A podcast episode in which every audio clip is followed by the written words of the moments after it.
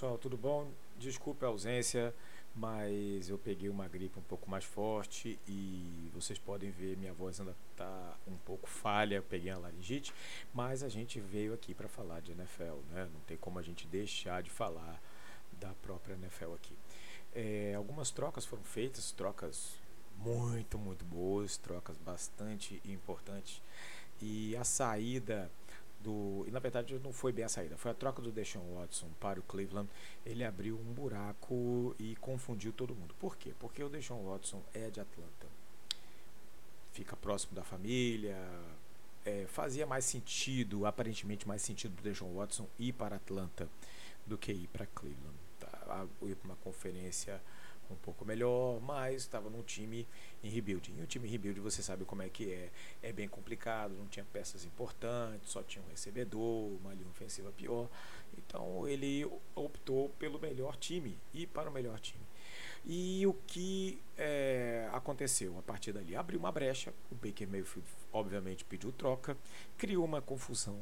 Tá? Foi a primeira vez que criou-se uma confusão dessa.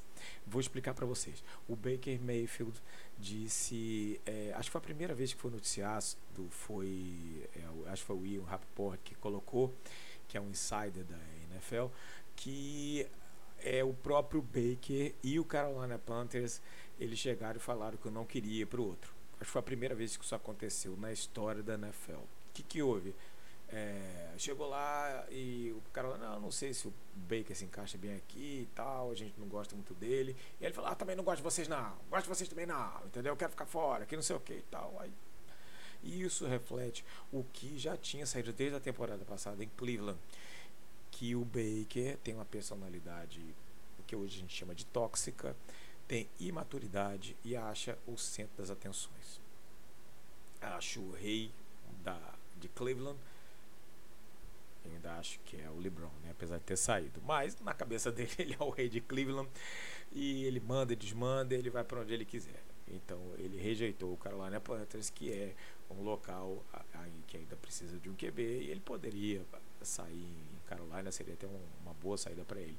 Mas ele não quis, preferiu brigar com Carolina e fechou a porta do Panthers para lá. De qualquer forma, é, os Colts ainda estão em aberto, uh, Seattle está em aberto, que é, eu acho que é para onde o, o, Baker vai acabar indo. E o que, que aconteceu com os Colts? Os Colts iam fazer uma troca. Muitos analistas já estavam apostando no Jimmy G lá, que seria uma boa. Eles têm bons recebedores, uma boa linha ofensiva, uma boa linha defensiva, uma defesa muito sólida. Então era um time para praticamente para os playoffs. Aí você deve perguntar: peraí, peraí, peraí, peraí, peraí. Você acabou de falar que o Baker está no mercado e eu acho o Baker melhor que o G. Por que, que, os, que o Colts não quis o, o, o Baker e preferiu ir atrás do Matt Ryan? Vou te falar uma das coisas que fez com que o Carson Wentz saísse, e está no outro vídeo aqui, quando ele saiu para o Washington, era justamente problemas de personalidade e problemas de vestiário. Então, o próprio Carson Wentz criava tumulto, foi para o Washington Commanders. Ponto. Então você tinha um problema de vestiário com o Carson Wentz. Um QB que ele chama de personalidade tóxica. Você vai passar esse QB é, para um outro time por conta disso e vai trazer um outro com personalidade complicada, não faz nenhum sentido. Então, é, era melhor eles irem em, em busca de um QB, claro, veterano, porque eles têm um time mais ou menos pronto, tem bons recebedores, tem que, tem que ver a questão do wide receiver, mas tem um ótimo jogo ofensivo, uma ótima linha ofensiva, quase foi para os playoffs, então tem um time muito bom. Então ele precisa de um, de um QB veterano seria o Jimmy G, talvez, mas com problema no ombro ninguém sabe, né? Tá, tá com ombro, vai operar e tal. Então o que eles foram? Foram atrás do Matt Ryan. Um contrato muito, muito pesado para Atlanta. Atlanta na troca manteve parte do dinheiro, então o cap space de Atlanta foi lá para o buraco, então saiu relativamente barato para Atlanta Falcons. Saiu barato no pick e saiu barato no cap space. Tem um time que deve ser mais competitivo, com um QB muito bom, Matt Ryan é muito bom.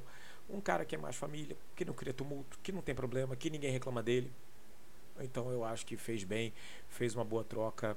E eu vou mostrar para vocês aqui, para vocês que ficaram até, até mais ou menos aqui, fica até o final, por favor. Fica até o final, por favor, que eu vou mostrar para vocês por que é que tem a possibilidade dos Colts serem campeões. Não quer dizer que vai para a FC, bem complicado de ganhar, inclusive a FC. Mas existe essa possibilidade. Se a gente pegar as últimas trocas bombásticas e os dois últimos campeões, vocês vão ver o que, que eu estou falando aqui. Vou mostrar para vocês aqui nessa cena. Aqui, ó. Esses números refletem os últimos anos do Tom Brady em New England, que foi em 2019, Matthew Stafford, 2020 no Detroit Lions, e o último ano que foi o ano passado, do Matt Ryan. É, no Atlanta Falcons. Então, em 2019, o Brady teve de passo completo 60,85%. Não foi lá muito baixo, mas para os números do melhor de todos os tempos é baixo. Um rate de 88 e uma relação de 24 TDs para 8 interceptações. Ele foi e no ano seguinte ele foi campeão com Tampa. Um time que estava mais ou menos pronto, precisava de um QB experiente. Foi lá, hum, boas peças e conseguiu ser campeão. O Stafford saiu de Detroit em 2020, jogou 16 jogos, passo completo 64,2%, 26-10 de TDs, interceptações e um rating de 96,3 em Detroit, sem muitos recebedores. Foi lá campeão no Rams, porque é um time mais estruturado, pegou algumas peças e foi campeão. 2021. 2021, olhem aqui, ó. Olha aqui, 2021, os números do Matt Ryan. Ele jogou um jogo a mais, foram 17 jogos. 67% de passo completo, maior do que os outros dois. A relação de 20 para 12 no TD e interceptação. Lembrando que tem uma linha ofensiva muito ruim.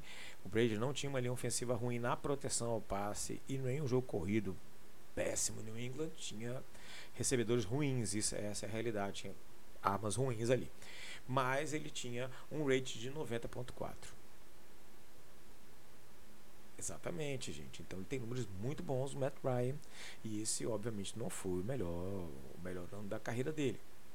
Tá? Pegou alguns anos ruins em Atlanta. Parte disso por conta do seu próprio contrato. Acho que, se eu não me engano, é 45 milhões de dólares de dinheiro garantido. É muito alto, muito alto. Com o jogo corrido capenga ano passado, eles colocaram o que eles chamam hoje de wide back, né? Para poder correr ali. E, o, e então um, um, jogo muito ruim. Então eles têm sim condição, tem condição sim de serem, de serem campeões, sim. Se a gente for analisar esses números de agora, talvez. Mas assim, fato é que os Colts acertaram na troca. Tá? Troca mais do que acertada. E para mim o Baker vai acabar é, em Seattle e o Jimmy G por enquanto é imprevisível. Eu acho que São Francisco vai acabar cortando ele ou ele vai acabar em Carolina. Não vejo outra saída para ele não. Talvez Atlanta, não sei, mas é ou Atlanta ou é Carolina. Não vejo outra saída para o medir. Falou, gente. Obrigado para quem ficou aí até o final. Se inscreva no canal, dá like no vídeo. E atendendo a pedidos, a gente vai sair é, vídeo sobre o Tarek Hill, a troca do Tarek Hill, que foi bombástica também, foi uma das trocas maiores trocas que a gente teve aqui. Teve a troca de Devante Adams e teve a troca do Tarek Hill. Eu achei o Devante Adams ficou barato, viu? Falou, gente? Até mais, até a próxima, se Deus quiser.